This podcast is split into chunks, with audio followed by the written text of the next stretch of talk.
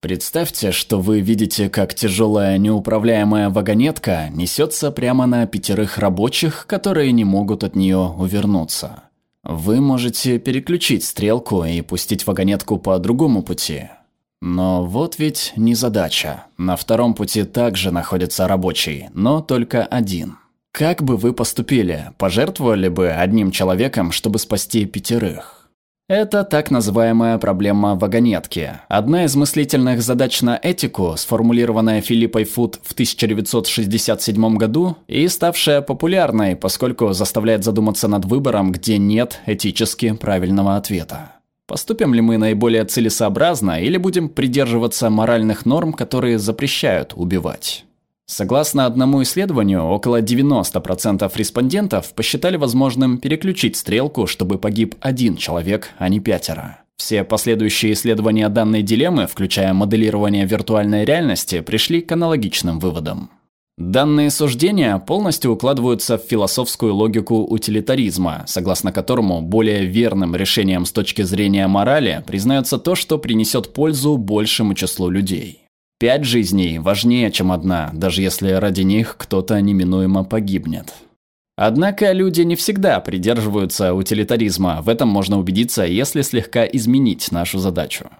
Теперь представьте, вы стоите на мосту над железнодорожными путями, по которым несется отцепившаяся вагонетка. Ее нельзя повернуть на другой путь, но рядом на мосту стоит очень толстый человек. Если столкнуть его с моста, то своим телом он остановит вагонетку, жизни пятерых рабочих будут спасены, но он погибнет. Для утилитаристов ответ прежний – пожертвовать одной жизнью, но спасти пять. Однако в данном случае только 10% опрошенных посчитали приемлемым бросить человека под колеса поезда. Инстинктивно мы понимаем, что намеренное лишение кого-то жизни неравнозначно смерти в результате побочного эффекта. Этот поступок кажется аморальным, но трудно объяснить почему. Проблема вагонетки находится на стыке этики и психологии, и этим она особенно интересна. Дилемма и ее разные версии демонстрируют, что наши представления о добре и зле зависят от различных факторов, а не логического анализа всех «за» и «против».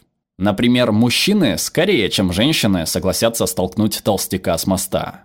Согласятся и те, кто до ответа на вопрос исследования посмотрел какой-нибудь смешной ролик. В результате моделирования виртуальной реальности выяснилось, что испытуемые легче соглашались пожертвовать мужчинами, чем женщинами. Ученые также проследили за деятельностью мозга испытуемых, отвечавших на вопросы классической версии и версии с мостом. В результате обоих сценариев активизируются зоны мозга, отвечающие за осознанное принятие решений и эмоциональные реакции, но в версии с мостом эмоциональная реакция была намного ярче. Также активнее вела себя зона мозга, отвечающая за решение внутренних конфликтов. Так в чем же разница? Согласно одному объяснению, толкая кого-то на смерть, человек более лично воспринимает этот поступок, активируя эмоциональное отвращение к совершению убийства. Однако возникает внутренний конфликт, поскольку логика на стороне убийства. Философы и психологи не раз критиковали исследования проблемы вагонетки.